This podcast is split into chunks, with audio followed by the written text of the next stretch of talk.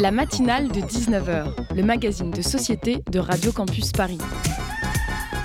On y parle de sujets sérieux, de sujets moins sérieux, de ce qui se passe en Ile-de-France et de débats pas forcément consensuels. Tous les jours du lundi au jeudi sur le 93.9. Ce matin sur France Inter, Sona de Villers recevait Laurent Fabius, le président du Conseil constitutionnel. Celui-ci venait lui parler de son nouveau livre, Les tableaux pluriels. Un livre pour dénoncer les tableaux sur lesquels joue Emmanuel Macron et En Marche Ni de droite ni de gauche Non, non, point du tout. Cet ancien Premier ministre et ancien président de l'Assemblée nationale ne voulait pas parler de droit ou de politique, mais bien d'histoire de l'art. Les tableaux multiples, cela fait référence au diptyque, au triptyque ou plus généralement au polyptyque, les tableaux qui sont réalisés sur plusieurs toiles. Sachez, messieurs, dames, que monsieur Laurent Fabius est un artiste peintre qui, ayant un atelier trop petit pour ses ambitions de toile, a dû composer ses chefs-d'œuvre sur différentes toiles isolées. Il s'est alors intéressé à l'histoire de ces formats, principalement religieux au départ, puis repris aussi pour des raisons pratiques par des artistes contemporains comme son ami Pierre Soulages. Énarque et agrégé de lettres, il déplore que l'école n'enseigne pas aux enfants à regarder les œuvres d'art. Cela m'a fait sourire au début. Je me suis dit, il a que ça à faire vraiment. Peindre et écrire des livres, ils font vraiment rien en conseil constit. Après, je me suis dit sincèrement, mais pourquoi pas? Pourquoi pas leur laisser ça? C'est mieux que l'économie euh, comme passe-temps. Et puis ça fait plaisir qu'un politique s'intéresse à l'art. Du coup, ils peuvent être touchés par des jeunes qui promeuvent l'écologie avec de la soupe de tomates.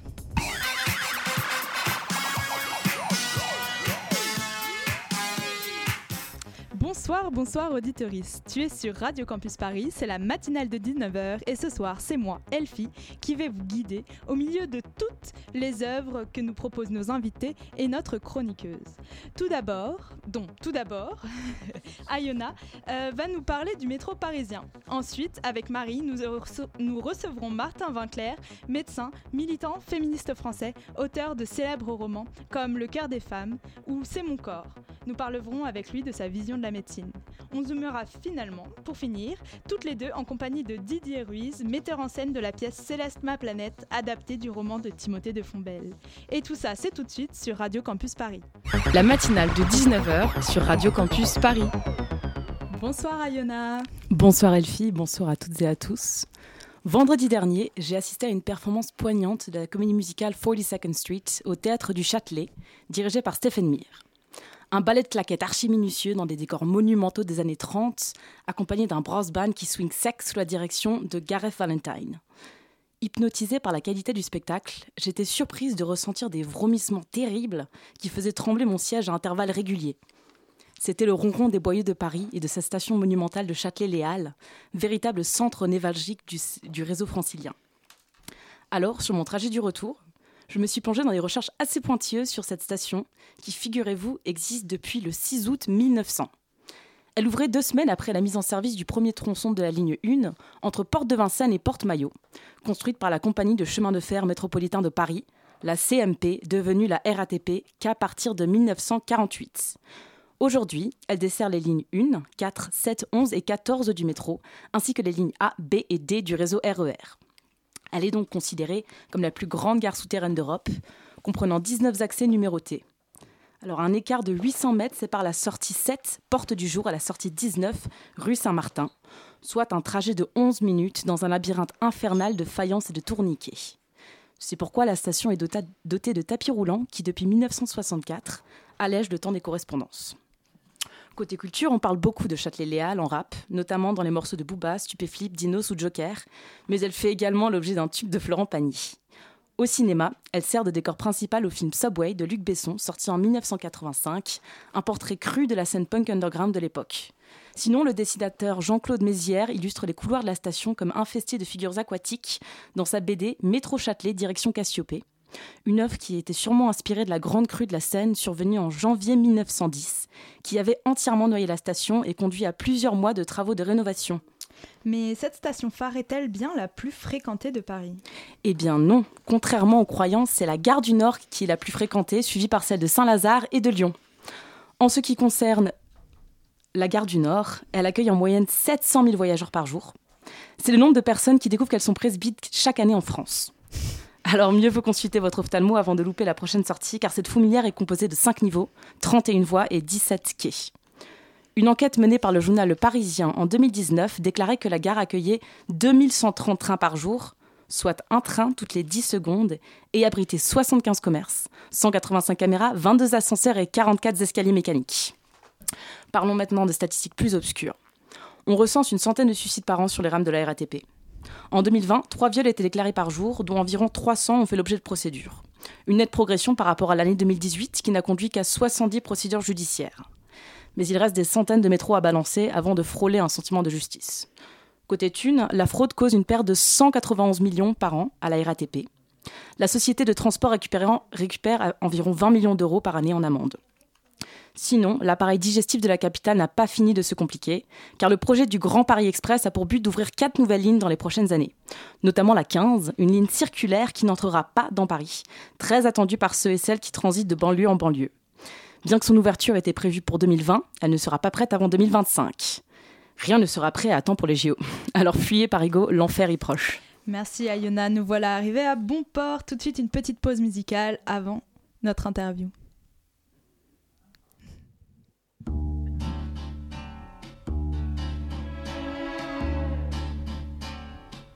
Vous avez le 4 juin, le soleil tapait depuis le matin.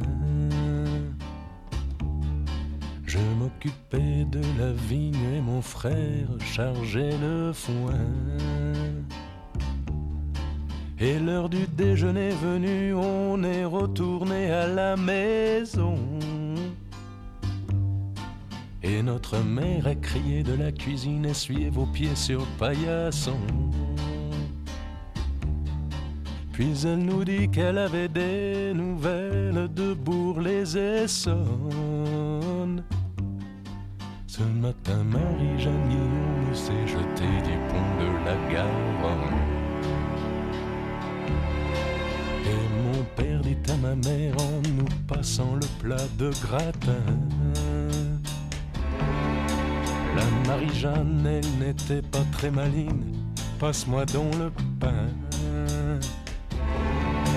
Y a bien encore deux hectares à labourer dans le champ de la canne. Et maman dit, tu vois, quand j'y pense, c'est quand même bête pour cette pauvre Marie-Jeanne.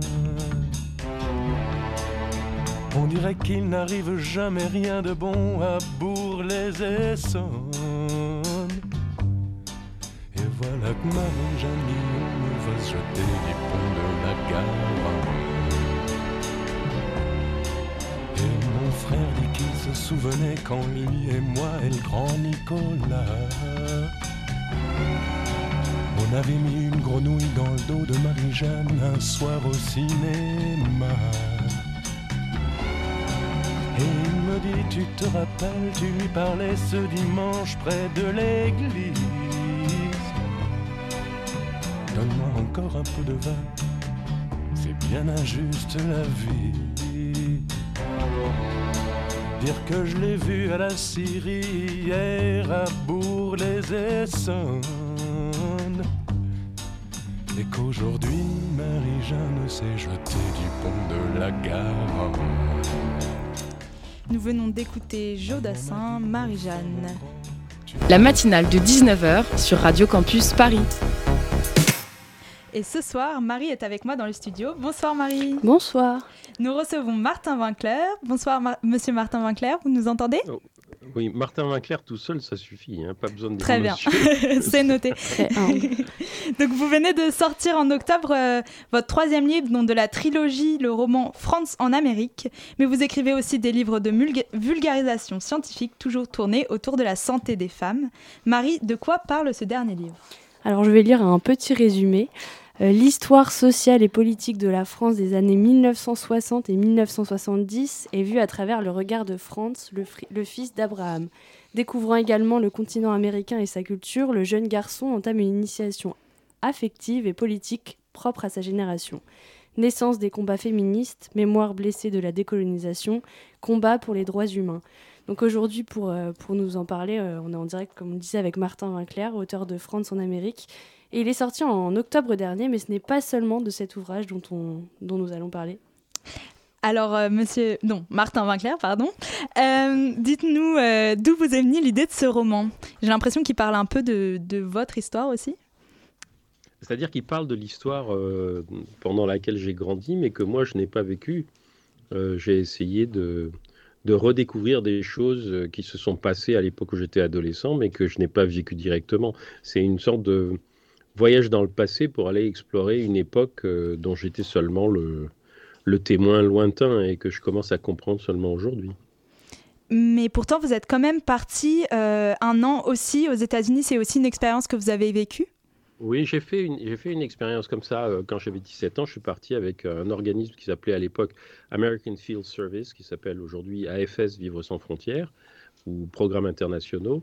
Et je suis parti, mais pas du tout en, Californie comme j'ai envoyé France. Je suis parti dans le Minnesota euh, dans la banlieue de Minneapolis, à Bloomington, et j'ai vécu une année dans une famille avec qui je me suis extrêmement bien entendu, je me suis fait beaucoup d'amis et je suis allé au lycée là-bas.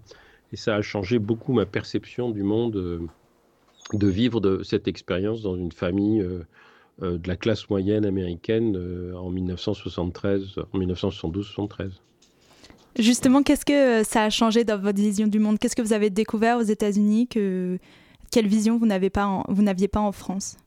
D'abord, j'ai découvert des gens qui étaient extrêmement bienveillants euh, avec moi, euh, qui étaient très curieux de savoir ce que j'avais vécu, qui ne portaient pas de jugement sur ce que je disais, sur ce que je faisais, qui étaient euh, très positifs. Et puis, c'était pas seulement avec moi, c'était avec tous les, jeunes gens de mon âge au lycée.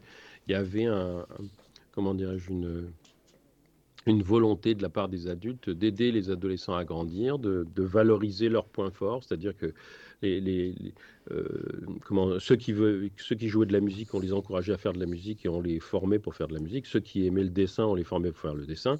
Moi, quand je disais que je voulais écrire, on me disait mais c'est très bien. Est-ce que tu veux écrire pour le journal du lycée?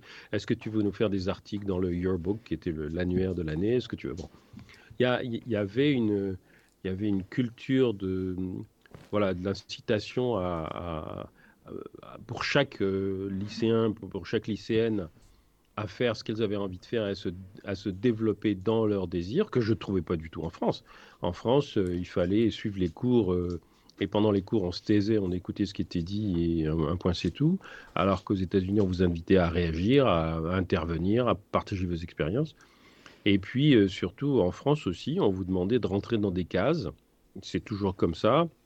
Si vous venez de, si vous venez de familles plutôt modestes, on vous dit, ben voilà, toi tu vas faire ouvrier spécialisé, mais il n'est pas question que tu fasses médecine, par exemple, il n'est pas question que tu fasses des choses comme ça.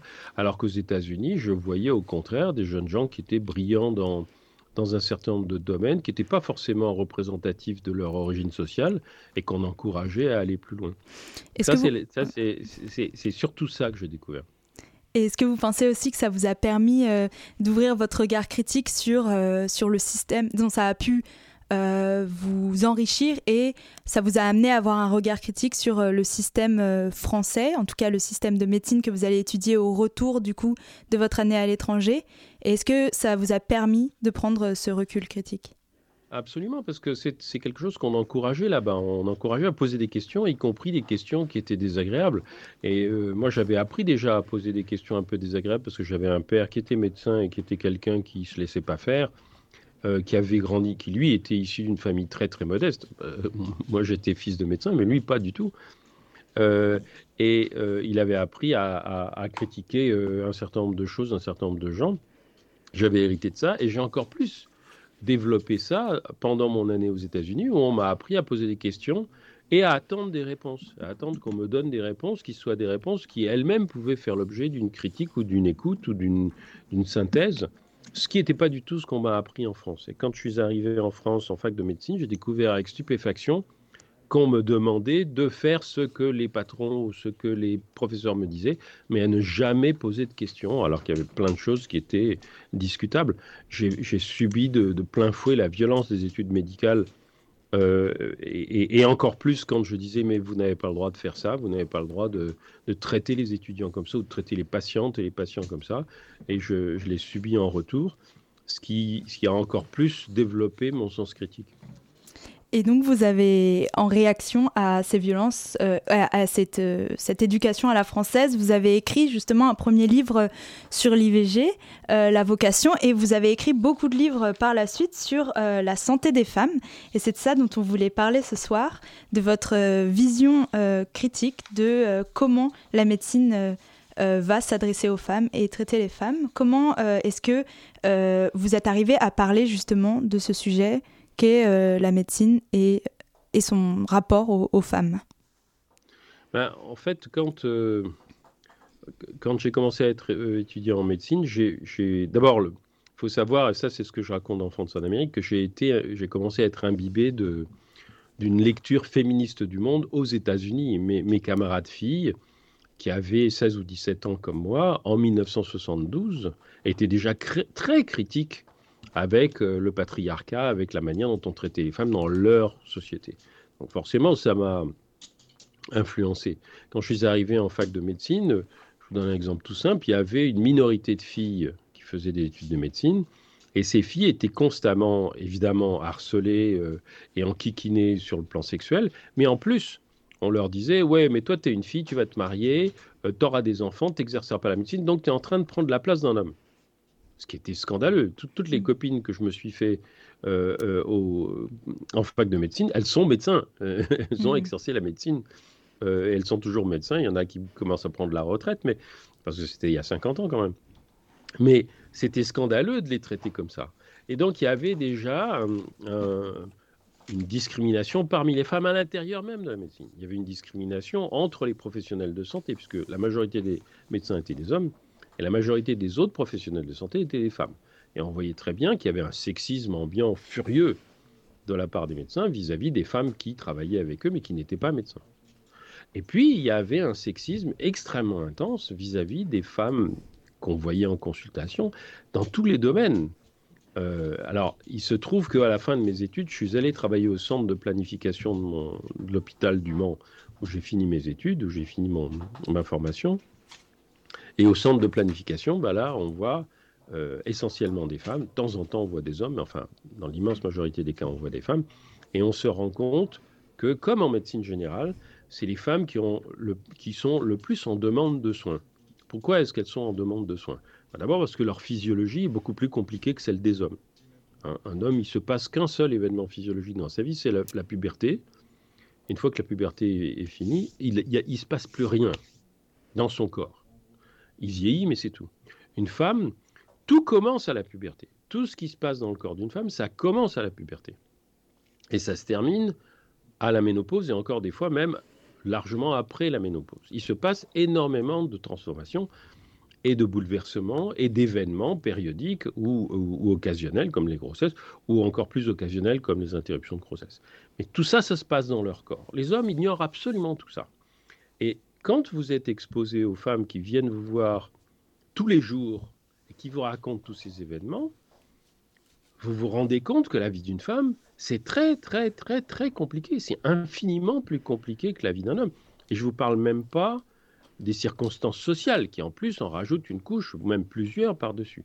Mais la vie physiologique d'une femme, donc la vie, les événements qui peuvent être des événements normaux, comme une grossesse, ou qui peuvent être des événements euh, euh, comment dirais-je, problématiques comme une maladie auto-immune, euh, un avortement spontané, un cancer du sein, etc., les femmes sont en demande de soins pour traiter ça. Alors quand on... moi, je, moi je suis devenu médecin pour soigner. Je ne suis pas devenu médecin pour avoir un statut. Je ne suis pas devenu médecin pour gagner ma vie. D'ailleurs, je n'ai jamais gagné ma vie vraiment très bien comme médecin parce que j'ai toujours fait beaucoup de choses J'étais médecin, j'étais traducteur, j'étais écrivain, j'étais journaliste, etc. Je n'ai jamais été médecin à temps plein et je faisais de la médecine générale. Et ce que je voulais, c'était que les gens aillent mieux quand ils venaient me voir, qu'ils sortent en allant mieux, en, ayant des perspectives d'aller mieux au moins. Et des fois en allant mieux parce que j'avais fait quelque chose qui, qui les avait soit soulagés, soit libérés, peu importe. Et quand, euh, on, s'intéresse aux, gens et qu'on veut qu'ils aillent mieux, ben on se rend compte que les personnes qui ont le plus besoin qu'on fasse quelque chose pour, pour qu'elles aillent mieux, c'est les femmes. C'est les femmes, c'est les personnes minorisées, c'est les personnes racisées, c'est toutes les personnes qui sont en position de vulnérabilité, ces personnes handicapées, mais la plus grande partie, c'est les femmes. Donc vous disiez justement, donc les, en parlant de la physiologie des femmes, les, les hommes ignorent tout ça. Euh, vous avez sorti C'est mon corps en 2020, donc toutes les questions que se posent les femmes euh, sur leur santé. Euh, donc dans celui-ci, vous parlez des règles, des relations sexuelles, de la contraception, le désir, le non-désir d'enfant, la grossesse et plein d'autres sujets. Donc là, vous disiez tout juste les hommes ignorent tout ça, mais est-ce que, enfin, il y, a une dimension de, de fact-checking dans le sens où les femmes aussi se n'ont pas accès à toutes les, informations sur leur propre santé alors, d'un point de vue général, en France, les, les, citoyennes et les citoyens n'ont pas accès aux informations de santé. Euh, pour vous donner un exemple, un des premiers livres, enfin le premier livre de vulgarisation euh, médicale que j'ai écrit en 2001, qui s'appelle Contraception mode d'emploi, c'était le premier livre sur la contraception destiné au grand public en France. Il n'y en avait jamais eu. En 2001, aux États-Unis, en Angleterre, au Canada, aux Pays-Bas, en Suède, il y en avait déjà depuis 40 ans ou 50 ans. En France, il n'y en avait jamais eu. Pourquoi? Parce que les médecins français, qui détiennent le savoir, n'avaient jamais jugé utile de faire des livres de vulgarisation pour le grand public. Et même, j'ai entendu des gynécologues me dire, mais pourquoi tu as fait ce livre? Toi, tu que généraliste, comme si le savoir leur appartenait. Donc, d'un point de vue général, les professionnels de santé ne partagent pas leur savoir. Donc, les citoyennes et les citoyens n'y ont pas accès. Maintenant, depuis 10-15 ans qu'il y a les réseaux sociaux, qu'il y a l'Internet euh, de façon beaucoup plus accessible, il y a beaucoup de femmes qui, premièrement, vont chercher les informations, deuxièmement, les échangent et les partagent et les mettent en commun, et troisièmement, posent des questions que les médecins ne laissaient pas poser auparavant. Il y avait aussi le paternalisme médical qui fait que euh, bah, j'écoutais une émission sur l'accouchement, là, il y, a, cinq minutes, une émission sur France Culture. Les femmes, sont, les femmes qui accouchent sont censées euh, laisser les, les sages-femmes et les médecins tout faire et pas poser de questions. Alors que depuis euh, la fin de la Seconde Guerre mondiale, l'éthique médicale veut qu'on ne fasse rien sur le corps d'une personne sans lui avoir demandé son autorisation expresse. La loi Kouchner de 2001 le dit d'ailleurs très clairement. Vous ne pouvez pas, vous médecin, faire quoi que ce soit sur le corps d'une personne, homme ou femme, sans avoir reçu son consentement explicite. Et ce consentement, elle peut le retirer quand elle veut. C'est-à-dire, elle peut vous dire, oui, vous pouvez, je ne sais pas moi, me prendre l'attention, mais non, vous ne pouvez pas me faire déshabiller pour écouter mon cœur. C'est son droit. Le, corps d'une personne qu'on soigne n'est pas à la disposition du soignant ou de la soignante. Mais en France, on est dans un pays qui est un pays depuis très longtemps très paternaliste, dans lequel d'abord, encore une fois, les hommes étaient majoritairement médecins, les femmes ne l'étaient pas. Et deuxièmement, où vous êtes censé obéir aux personnes qui ont l'autorité, qui ont un statut. Toute personne qui a un statut est censée avoir une autorité sur vous. Et du coup, euh, non seulement les femmes n'avaient pas accès à l'information parce qu'elle n'était pas partagée, mais en plus, quand elles posaient des questions, on ne leur répondait pas. Juste, euh, je me permets de vous couper. Euh, là, euh, donc on a, on a un livre sous les yeux qui s'appelle Notre corps nous-mêmes. C'est un livre qui est paru en 1977 et qui aborde un peu des questions aussi dans, desquelles vous avez, vous avez parlé et dont vous répondez dans votre livre. Est-ce que vous avez un peu connaissance de, de, comment dire, ce qui différencie votre livre, peut-être la vision qu'il y a entre ces deux livres? Enfin, Est-ce que c'était déjà finalement un accès à des informations sur la contraception? Bien sûr, c'était déjà un accès. Notre corps nous-mêmes, c'est un livre que moi j'ai acheté dès qu'il est sorti en France. Il y avait une version américaine qui était sortie quelques années avant. Et il y a une version 2020 de Notre corps nous-mêmes qui est une version mise à jour, écrite par des femmes, par un collectif de femmes, qui est extrêmement complet. La différence, c'est que euh, moi, je ne peux pas avoir le point de vue d'un groupe de femmes. Mon propre livre, je l'ai écrit seul avec l'aide d'un certain nombre de femmes qui m'ont posé des questions, mais si vous voulez, je, n'y apporte que ma propre perception, une perception limitée euh, des choses au fil de mon expérience. Donc c'est forcément plus limité qu'un livre comme Notre corps nous-mêmes, la version de, 2020, qui est infiniment plus vaste, qui parle des perceptions des femmes d'une manière que je ne peux pas aborder moi, étant un homme, et qui donne, euh, comment dirais-je, des, informations qui sont des informations beaucoup plus collective, euh, beaucoup plus émotionnelle, beaucoup plus précise dans certains domaines que je n'ai pu le faire. Mais ce que je pense, c'est que tous les livres, euh, enfin l'idéal, c'est de mettre en commun tout le, savoir que partagent les livres. Moi, quand j'écris un livre, je partage mon savoir et ensuite les personnes qui le lisent peuvent l'utiliser comme elles veulent. Il n'y a pas de, il a pas de mode d'emploi, si vous voulez. Et je pense que c'est très important aussi que les femmes elles-mêmes apportent leur contribution à ce savoir qui est un savoir collectif et qui les concerne en premier chef. Donc, J'en profite pour vous, pour vous poser une question. Donc, comme je le disais, donc c'est écrit donc sur, sur la première de couverture toutes les questions que se posent les femmes euh, sur leur santé. Euh, je voulais revenir sur cette dimension de fact-checking. Euh, par exemple, là, il y a, y a l'info qui est sortie. Donc, la contraception d'urgence sera gratuite pour toutes les femmes sans prescription médicale. Donc, je parle de, ouais, de la pilule du lendemain, par exemple. Alors qu'en fait, on a beaucoup d'idées reçues comme quoi, le, bah, par exemple, la, pilule du lendemain peut rendre stérile, euh, des choses comme ça. Est-ce que justement, c'est dans cette volonté de, enfin un peu peut-être de presque de dénoncer euh, les idées reçues qu'on nous a, euh, enfin qu'on a intégrées en fait depuis qu'on est adolescente, par exemple? C'est exactement ça. L'immense majorité des informations qui sont livrées par beaucoup, beaucoup, beaucoup de médecins sont des informations que moi je qualifie de terroristes. Je m'explique elles sont destinées essentiellement à faire peur à la personne à qui on parle et à lui dire faites ce que je vous dis et rien d'autre. Mais pourquoi? Comment ça se fait alors que ces médecins... Euh, c'est une question, c'est ils veulent garder le pouvoir. Mais le pouvoir, si vous voulez, quel regardez, pouvoir? ben, regardez, voilà. Si, si, vous avez une pilule du lendemain en accès libre, vous n'avez plus besoin d'aller voir le médecin. Si vous savez comment vous en servir, vous allez à la pharmacie, vous prenez votre pilule et puis vous, vous passez de médecin. Euh, les médecins disent oui, mais les, femmes font n'importe quoi. C'est déjà sexiste de dire ça. Mais c'est aussi ah bah oui, mais elles n'ont plus besoin de nous. C'est-à-dire qu'il y a un état d'esprit extrêmement narcissique, extrêmement vaniteux qui consiste à dire ah mais moi médecin, si les gens viennent pas me demander mon avis, je sers à rien. Alors que dans la réalité, il y a plein de gens qui ont besoin d'un médecin et que l'idéal d'un médecin, c'est de faire en sorte que les gens n'aient pas besoin de lui. Ça, c'est mon idéal. C'est-à-dire que moi, j'aide les gens quand ils en ont besoin. S'ils n'ont plus besoin de moi, je suis très heureux parce que ça veut dire qu'ils n'ont plus besoin de moi. Bon, l'idéal, c'est quand même qu'on n'ait pas besoin de médecins. Mais la mentalité des médecins français, c'est Ah, mais attendez, il faut bien qu'on contrôle ce que les gens font parce qu'ils vont faire n'importe quoi. Ça, c'est une mentalité paternaliste. Est-ce qu'il y a une, une dimension peut-être financière, du coup, là-dedans? C'est. Enfin, c'est. C'est pour gagner leur vie, vous pensez, ou ça s'explique vraiment C'est pas, pour gagner. Mais non, parce que je veux dire, on est en, pénurie de médecins. Les, médecins gagnent leur vie. Oui, c'est pas ça la question. C'est vraiment une volonté de contrôle, en fait. Euh. C'est vraiment une, volonté de contrôle, et c'est une, une, vision narcissique des choses. On voit ça très bien en, gynécologie, où encore une fois, beaucoup, beaucoup, beaucoup de médecins, de moins en moins, parce que la profession s'est féminisée, mais beaucoup de médecins hommes prétendent en savoir plus sur le corps des femmes que les femmes elles-mêmes. Euh, moi, je, me souviens très bien, il y a 20 ans ou 25 ans, quand j'étais au centre de planification, je voyais des femmes qui venaient se plaindre d'avoir des règles extrêmement douloureuses et qui me disaient, bon, bah, j'ai des règles douloureuses, mais il paraît que c'est normal. Et je leur disais, non, c'est pas normal. Avoir des règles, c'est normal. Avoir des règles douloureuses, c'est pas normal. Pourquoi? Parce que la douleur, c'est un symptôme qui vous dit que quelque chose ne se passe pas bien. Et je me suis mis à potasser pour comprendre pourquoi il y a des femmes qui avaient mal quand elles avaient des règles et puis pas d'autres.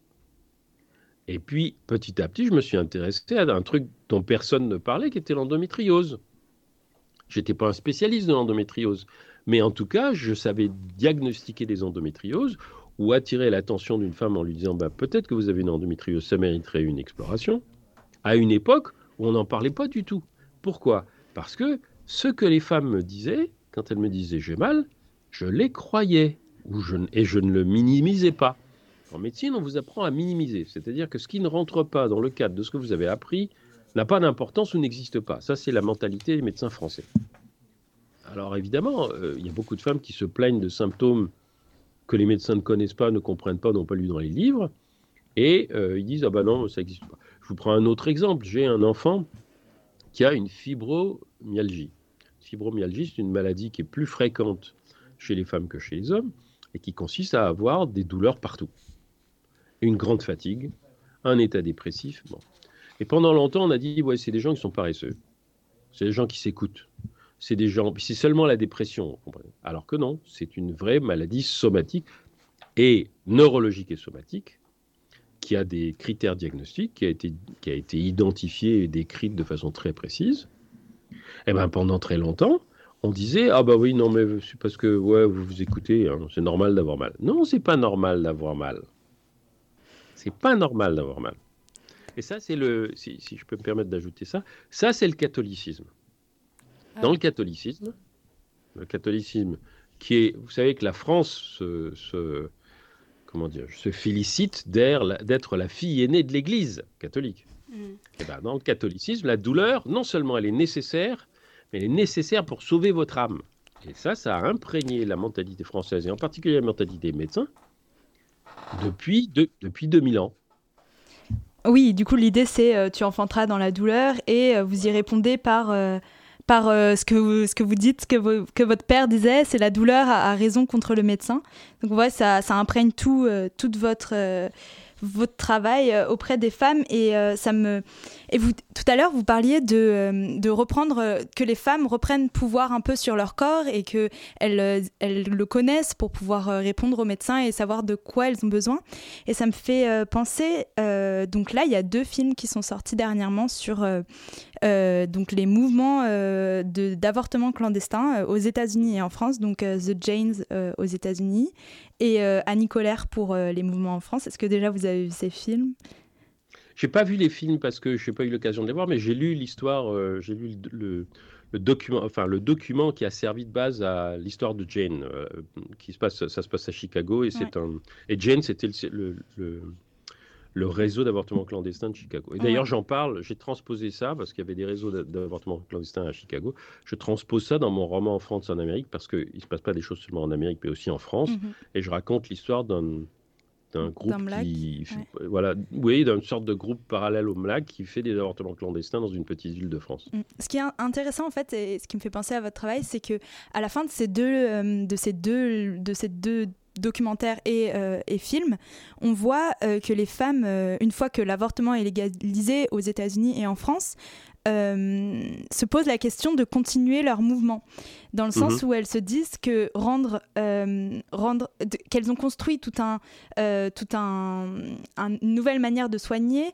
euh, et un nouvel, donc un care, elles vont prendre, dont les avortements dans ces films sont beaucoup plus doux, avec beaucoup plus de, de, de confiance envers les personnes qui les pratiquent, qui sont aussi des médecins dans ces mouvements parallèles, mais mais du coup, elles se disent qu'en rendant ça euh, au pouvoir euh, suprême de la médecine, elles vont perdre toute confiance euh, et les femmes vont perdre la qualité d'avortement qu'elles avaient créé. Est-ce que pour vous, c'est c'est peut-être un peu bizarre comme question, mais c'était aussi une manière pour les femmes d'avoir pouvoir sur leur corps, de pouvoir pratiquer les IVG ah, Absolument, absolument. alors, toujours dans le roman France en Amérique, en fait, euh, j'explique que l'homme qui a inventé la canule d'aspiration pour faire un mmh. avortement sans violence n'était pas médecin, il était psychologue, et il disait que, en fait, lui, pour lui, l'idéal, c'était que ce ne soit pas des médecins qui fassent les avortements, que ce soit des personnes qui étaient formées pour faire des avortements. Donc, ça pouvait être des femmes qui n'étaient pas spécialement ni infirmières, ni médecins, ni sages-femmes, mais qui étaient formées pour le faire. Et dans un autre de mes romans qui s'appelle L'école des soignantes, je décris un hôpital, euh, comment dirais-je, utopique, dans lequel il y a des salles d'avortement un peu partout. Et toute femme qui a un avortement, qui a besoin d'un avortement, peut aller demander à toute soignante, elles sont toutes formées pour des avortements, pour le lui faire, sans demander rien d'autre à personne. Parce que je pense qu'il y a des soins qui ne devraient pas être, euh, euh, comment dirais-je, monopolisés par les hommes je pense que tout ce qui concerne la santé des femmes devrait être majoritairement pris en charge par les femmes elles-mêmes. Ça ne veut pas dire qu'il n'y a pas d'hommes qui devraient intervenir. Ça veut dire que le point de vue des femmes devrait être prioritaire. C'est leur corps. Elles connaissent leur corps mieux que quiconque. Et, ça, c'est évidemment, c'est très radical. Mais dans tous les, si vous voulez, c'est un peu comme quand on dit, euh, quand on parle de, colonialisme et de décolonisation, c'est pas aux anciens colonialistes de parler de décolonisation. C'est aux personnes colonisées ou qui descendent des personnes colonisées. C'est à elles de parler de décolonisation. C'est à elles de dire ce qu'il faut faire. C'est pas aux autres. Et justement, dans votre euh, dernier livre dont vous parliez, dans votre euh, euh, avant-dernier roman, euh, L'école des soignantes, euh, vous, vous, prenez, vous inventez un CHU dans lequel la docteure Hartwood, qui est la docteure du cœur des femmes, serait, je crois, chef du CHU, c'est bien ça? Et, non, enfin, elle, est chef du service. du service, ok. Et qui et vous appelez les soignantes, alors qu'il y a aussi des hommes. pourquoi avoir utilisé ce terme de soignante au féminin? Alors, je, suis parti d'une. Maintenant, je dis par exemple, quand je parle des personnes qui lisent mes livres, je dis les lectrices. Pourquoi? Parce que statistiquement, il y a plus de femmes qui lisent des romans que d'hommes. Donc, et, par exemple, si je regarde le courrier que je reçois, je reçois beaucoup de courriers par, euh, par courriel, de temps en temps par, par voie papier.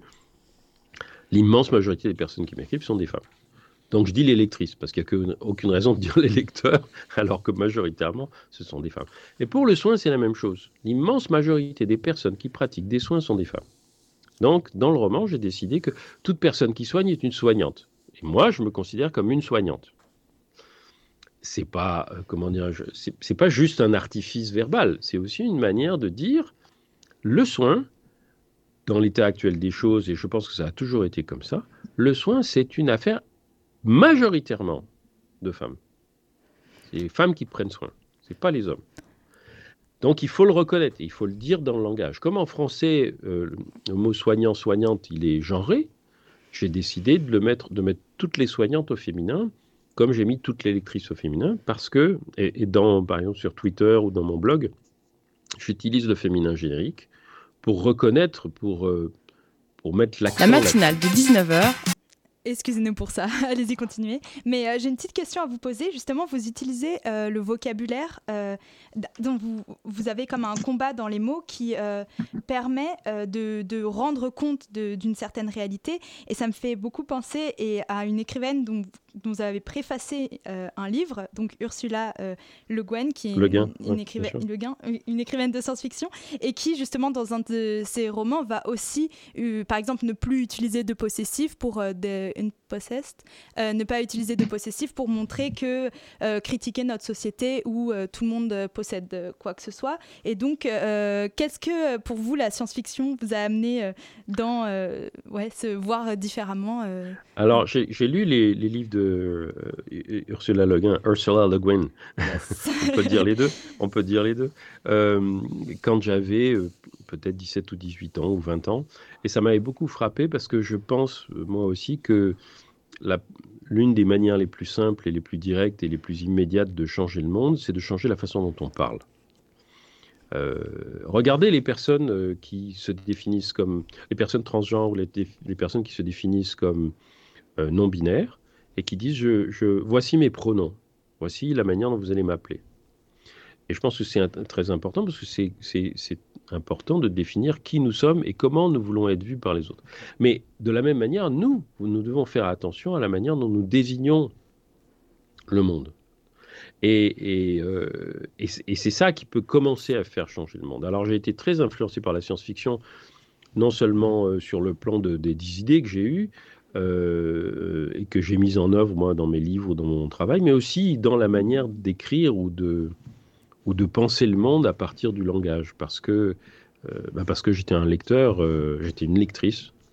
Je ne savais pas à l'époque que j'étais une lectrice, mais j'étais une lectrice qui lisait beaucoup, qui lisait beaucoup, beaucoup de littérature écrite par des femmes. Et là encore, je ne faisais pas attention au fait que je lisais autant de littérature écrite par des femmes. C'est après que je m'en suis rendu compte. Euh, parce que moi, un livre, c'était un livre, mais euh, petit à petit, je me suis rendu compte que la manière dont les, les autrices et les auteurs écrivent leurs livres nous fait euh, représenter le monde de façon différente et de, de, de, ce que, de ce que nous pensions auparavant. Y compris d'ailleurs, quand on apprend une autre langue, mm. on apprend à penser le monde différemment. On ne pense pas le monde de la même manière. je ne pense pas le monde de, de la même manière en français et en anglais. J'ai une dernière petite question. Euh, vous êtes euh, parti maintenant à habiter au Canada. Vous, avez, vous êtes parti de la France, vous avez fait vos études de médecine et, euh, et vous critiquez notre système français en le comparant avec des systèmes plus, plus inclusifs comme celui du Québec dernièrement. Mm. Est-ce que, moi c'est une question que, que, je me suis posée, c'est est-ce que du coup vous ne pensez pas que la meilleure manière de de faire changer le système, c'est d'être à l'intérieur Vous pensez qu'il faut en sortir pour... Euh, Non, je pense pas qu'il faut en sortir. Je, l'ai fait parce que je suis parti parce que je voulais enseigner. Et, en France, j'ai essayé d'enseigner. On voulait pas me faire enseigner dans les facs de médecine, alors que au, Québec, on m'a invité à venir enseigner dans des facs de médecine et dans des universités, d'ailleurs au sens large. Alors je l'ai fait pour pour moi. Hein. Euh, et puis je l'ai fait aussi parce que l'espace mental au Canada est beaucoup plus vaste que euh, l'espace mental en France. C'est-à-dire que les gens sont plus ouverts les gens sont plus accueillants, les gens euh, posent les problèmes et discutent des problèmes. On, vous fait pas taire, si vous voulez, quand, euh, quand j'aborde. J'ai eu une discussion un jour sur l'euthanasie avec un, rabbin et un imam. Et moi, j'étais l'athée et j'étais celui qui était pour le suicide médicalement assisté. On a eu une discussion extrêmement constructive, extrêmement intéressante, extrêmement euh, comment dire, éclairante, parce que tout le monde a porté ses points de vue, mais personne ne m'a dit taisez-vous, vous, n'avez pas le droit de parler. En France, chaque fois que j'ai abordé ce genre de sujet, j'étais en face de personnes qui avaient un statut qui me disaient vous n'y connaissez rien, taisez-vous.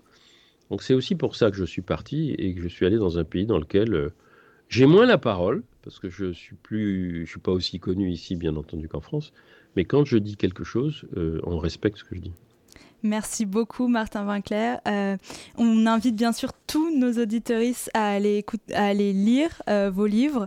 Euh, moi, j'ai adoré l'adaptation en BD de Le cœur des femmes, qui est sorti il n'y a pas très longtemps, je crois.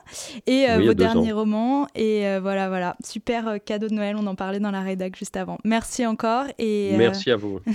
et tout de suite, on fait une petite pause musicale. T'es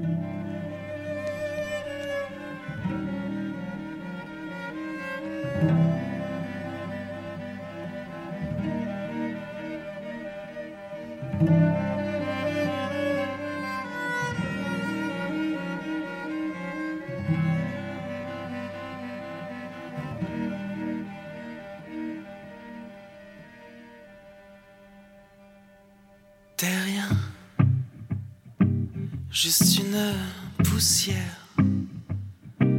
dans un système solaire, une chose mystérieuse.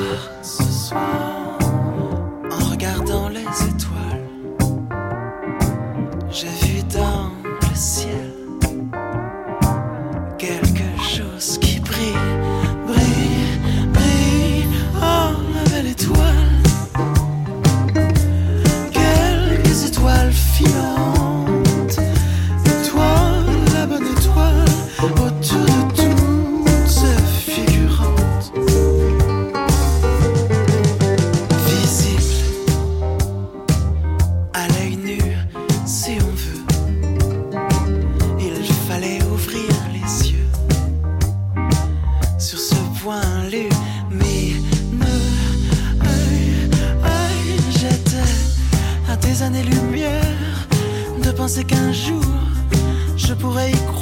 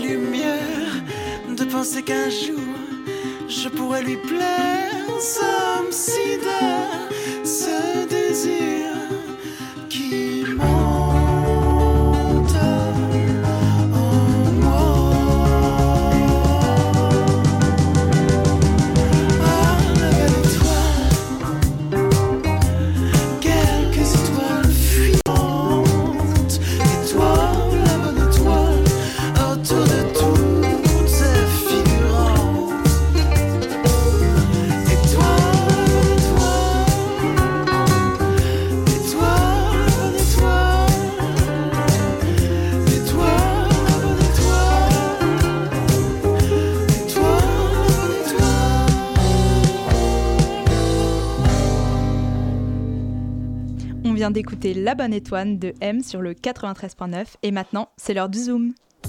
Le Zoom, dans la matinale de 19h. Toujours en compagnie de Marie, nous recevons ce soir Didier Ruiz, metteur en scène, qui vient nous parler de l'adaptation du livre Céleste ma planète de Timothée de Fombelle, qui se joue jusqu'au 22 décembre au Théâtre du Noix. Bonsoir. Bonsoir. Alors moi, pour commencer, euh, je, suis venue vers vous parce que Céleste ma planète, c'est un livre que j'ai lu quand j'étais en sixième dans le cadre du prix littéraire.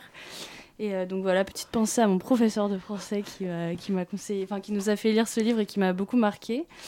Donc pour que vous compreniez un petit peu ce, ce livre, je vais vous lire le résumé, comme je l'ai fait tout à l'heure.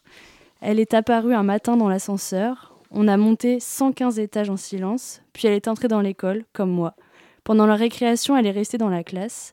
Moi, penchée au parapet de la terrasse de verre, je me répétais Ne tombe pas, ne tombe pas, ne tombe pas. J'avais peur de tomber amoureux.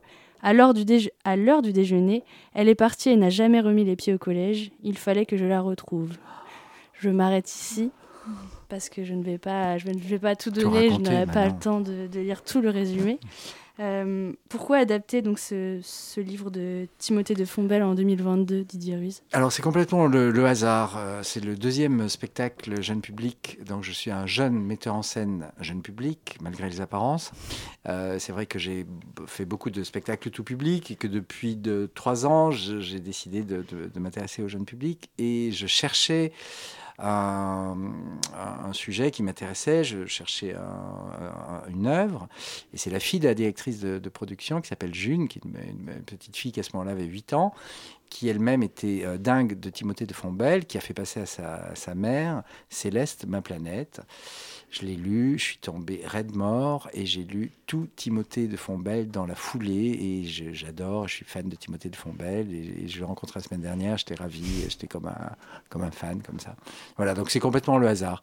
Euh, et, ça- et le hasard faisant bien les choses, ça tombe bien puisque j'avais envie d'une histoire euh, qui soit euh, comme ça, avec du suspense, avec de l'action, qui a un côté polar, et avec un fond euh, sérieux, entre guillemets, important, puisqu'il s'agit de sauver la planète. Et euh, s'il y a bien quelque chose qui nous concerne tous, c'est bien ça. Est-ce qu'il est vraiment pour les enfants au final Alors non, il, y a, il est à, bah, c'est comme les, les lunettes progressives. euh, Il y a vu de près, vu de loin. Euh, euh, les enfants, ils y voient une fiction qui est plutôt rigolote puisqu'il échappe aux, aux- aux méchants sbires de, de- de la société in- industrie. Et les adultes, ils voient le sérieux du propos qui est pas du tout drôle et qui est même désespéré, hein, puisque la planète va tellement mal qu'elle finit par, euh, par, euh, par donner sa maladie à des êtres humains, ce qui est quand même la réalité dans le monde aujourd'hui. Et dans, dans, dans ce cas-là, Céleste. Donc bien sûr, il est pour tout le monde. Et d'ailleurs, le spectacle, c'est du, du tout public. Viennent et les adultes et les enfants. Et donc dans cette pièce, il y a de la danse, il y a de la musique, il y a, il y a une mise en scène avec des lumières, des étoiles par moment, de la Mhm. musique assez forte. Mhm. Est-ce que c'est un moyen un peu de rendre poétique cette histoire? Oui, alors elle l'est déjà dans l'écriture. hein, euh, et ensuite, euh, moi j'aime beaucoup le rapport au dessin. Je suis, je suis euh, très imprégné de, de culture BD. Euh, et donc j'avais envie que, que, tout ce qu'on ne raconte pas sur scène soit raconté par des dessins. Euh, et je trouve que, que le travail de, Lucien Achtug, le, dessinateur, est superbe parce qu'on a des images fixes, mais aussi des images animées, ce qui n'est pas, pas rien. hein.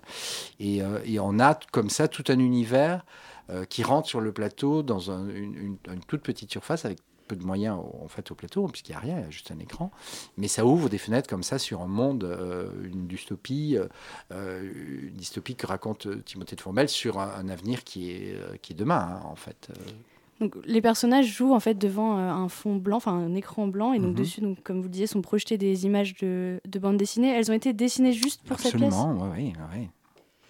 Alors moi j'ai une vision tout à fait différente. Marie a vu la pièce, je n'ai pas encore vu la pièce, Ah. mais j'ai prévu d'emmener mes petits voisins. Super. Et euh, ma grande question, dès qu'elle a- j'ai lu le livre et elle a lu le résumé, c'est 115 étages. Comment est-ce que euh, ça a été un vrai challenge de il y a tout un monde euh, il y a des Justement, par, les dessins. Les dessins rendent compte de tout ça. On a fait tout un travail avec le dessinateur de, de- de découpage, de storyboard, hein, de- tout simplement, de, voir Qu'est-ce qu'on pouvait rendre compte par les, par les images, c'est-à-dire tous les extérieurs, euh, c'est-à-dire les vues sur la ville, euh, les tours euh, de 300 étages, les ascenseurs qui descendent fond la caisse, et tout ça est rendu par, le, par les dessins. Donc il y, a- trois acteurs, actrices dans, le film. Euh, euh, il y, a, il y a le Dans, personnage. dans la pièce. Oui, pardon. dans la pièce. Il y a le. Donc il y a le. C'est une pièce de théâtre. Ouais, en plus, hein, c'est une petite erreur. Euh, Il y a donc une actrice euh, qui joue le rôle de Céleste. Ah, ah. Euh, Il y a un, un acteur, un comédien, Lacheteau. un comédien qui joue donc le rôle de à la fois Brice, euh, donc l'ami, Mhm, euh, de- il joue aussi la standardiste, le médecin, la- si je me trompe pas, la mère, mhm. et, euh, et donc Mathieu le, Dion, et donc le personnage principal. ah, ah. Euh, Hugues de la Salle. Vous me perturbez. Pourquoi faire le choix de seulement, enfin seulement c'est c'est déjà beaucoup j'imagine, mais trois comédiens et comédiennes pour euh, pour jouer tous ces personnages-là, parce que tous les, euh, tous les personnages, donc ceux qui sont joués par Mathieu Dion, il joue 15 personnages. Ces personnages qui, euh, qui sont parfois récurrents, comme la mère Grunda, le père de Brice, euh, le, hum, euh, et. Brice. Euh, mais ils apparaissent trop peu pour avoir. euh, euh, économiquement, c'est pas euh, c'est pas possible d'avoir 15 comédiens pour jouer des choses qui durent une minute. Donc donc le choix a été fait sur trois, deux qui ont un personnage, Céleste qui joue Céleste, le garçon qui joue le garçon, et Mathieu, couteau suisse, qui joue ces 15 personnages et qui le fait très très bien puisqu'il passe de l'un à l'autre très rapidement. Et il y avait brio. Et je me demandais, donc en fait, il- pour les, les deux personnages principaux, ce, ce, 'fin, ce sont des collégiens, collégiennes Mhm. en réalité. Pourquoi avoir fait le choix de- d'avoir des adultes en fait en comédien? Alors parce que des, des comédiens enfants, ça, alors bien sûr ça existe, mais euh, mais je trouve pas. bah, on en parlait tout à l'heure en, en régie. Est-ce qu'il faut être un, un enfant pour jouer un enfant? Euh, Est-ce qu'il faut être juif pour jouer un juif? Est-ce qu'il faut être homosexuel pour jouer un homosexuel? Je crois pas. Et le théâtre permet tous ces décalages. euh, et aucun enfant, euh, dans tout ce que j'ai entendu euh, chez les enfants qui sont venus voir le, le spectacle, aucun enfant ne dit ah mais t'es vieux pour jouer un jeune. Donc c'est que l'illusion du théâtre fonctionne et permet pour Hugues, qui a, bah, je dirais pas son âge ni Delphine, mais en tout cas qui n'ont qui ont, qui ont, qui ont, qui pas, 16 ans. qui ont plus, plus que 16 ans, bien sûr. Et j'avais une petite question. Vous dites que vous avez un énorme euh, euh, culture, euh, culture euh, de BD. Euh, et puis ce livre, là, par exemple, la couverture, on y voit des, on y voit des, des, des arbres. Puis on, va, on va y voir des, des bâtiments par-dessus. Ah. Et c'est- moi, ça me fait directement penser à Nausicaa, la vallée du vent de Miyazaki. Est-ce que vous avez fait le rapprochement? Ah, pas du tout. Alors, pas du tout, parce que euh, je, je connais ce film, mais c'est pas du tout euh, cette culture-là. Euh, alors, moi, je suis pas tout à fait fan des, euh, des, des illustrations du livre. Euh, non, non, moi, je suis fan de BD euh, ligne claire. Euh, je sais pas si vous avez lu le dernier Black et Mortimer, mais faites-le, Ah. il est super. Je suis fan de Squitten. voilà, donc c'est plus ce graphisme-là qui, qui m'intéresse et qui, et qui fait sens pour moi. Et c'est ce que rendent, à mon avis, le- les dessins. Donc, pour résumer un petit peu cette pièce, donc il y a Céleste qui apparaît dans, dans, la- dans, dans ce collège-là, euh, et puis donc on, on lui découvre une maladie, donc euh, elle a des taches qui lui apparaissent un petit peu partout sur le corps, et donc euh, on reconnaît l'Amazonie sur son front, qui en fait, bah, ça parle de, des feux en fait dans la forêt amazonienne. Puis ben, ça finit quand même plutôt bien. Je, je- je parle de la fin avec votre Mhm. autorisation. Vous y croyez, vous, à une belle fin? Alors, ça a été l'objet d'une discussion en interne. Euh, le spectacle a été créé il y a trois semaines, donc c'est un, spectacle qui démarre. hein.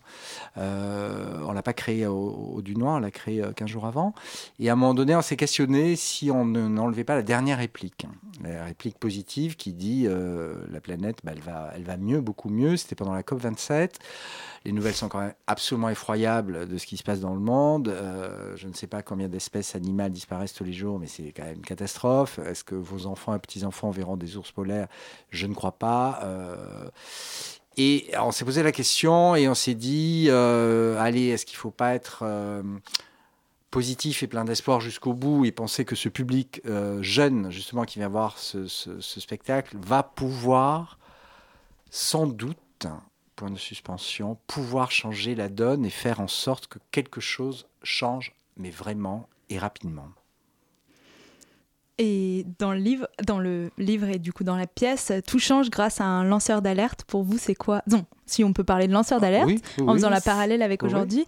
Euh, pour vous, euh, est-ce que euh, vous pensez qu'ils vont avoir un réel rôle de pouvoir changer les choses à travers les médias? Ah, mais je le souhaite, je, je suis prêt à le croire. hein. Je, suis prêt, je suis prêt à croire tout type de solution, d'où qu'elles viennent. Si, ça doit être ça, bah, tant mieux et que ça se fasse, mais que ça se fasse.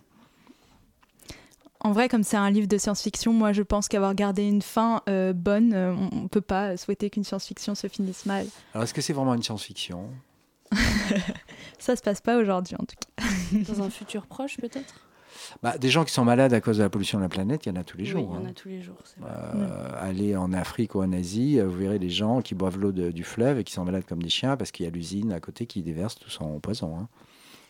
Est-ce que vous avez souhaité être euh, totalement fidèle au livre? Est-ce que vous voyez des différences ou vous avez vraiment voulu rester euh, très fidèle euh, à tout ce texte? Alors non, parce que c'est une adaptation dont j'ai coupé, j'ai beaucoup coupé. Alors je me rappelle plus vraiment trop quoi, mais mais j'ai coupé. Hein. J'ai enlevé, j'ai favorisé les dialogues, j'ai changé des choses, j'ai accéléré l'action. Et j'ai surtout euh, distribué la narration, puisque le livre est à la première personne, c'est le garçon qui raconte l'histoire qu'il a vécue dans un passé, euh, en fait c'est deux ans avant, et euh, j'ai fait le choix de distribuer cette narration aux, aux autres personnages. Donc je, je suis fidèle, oui, puisque je raconte l'histoire de Timothée de Fombelle, mais je la raconte à ma, à ma façon, et c'est ça qui est chouette, c'est que c'est une traduction.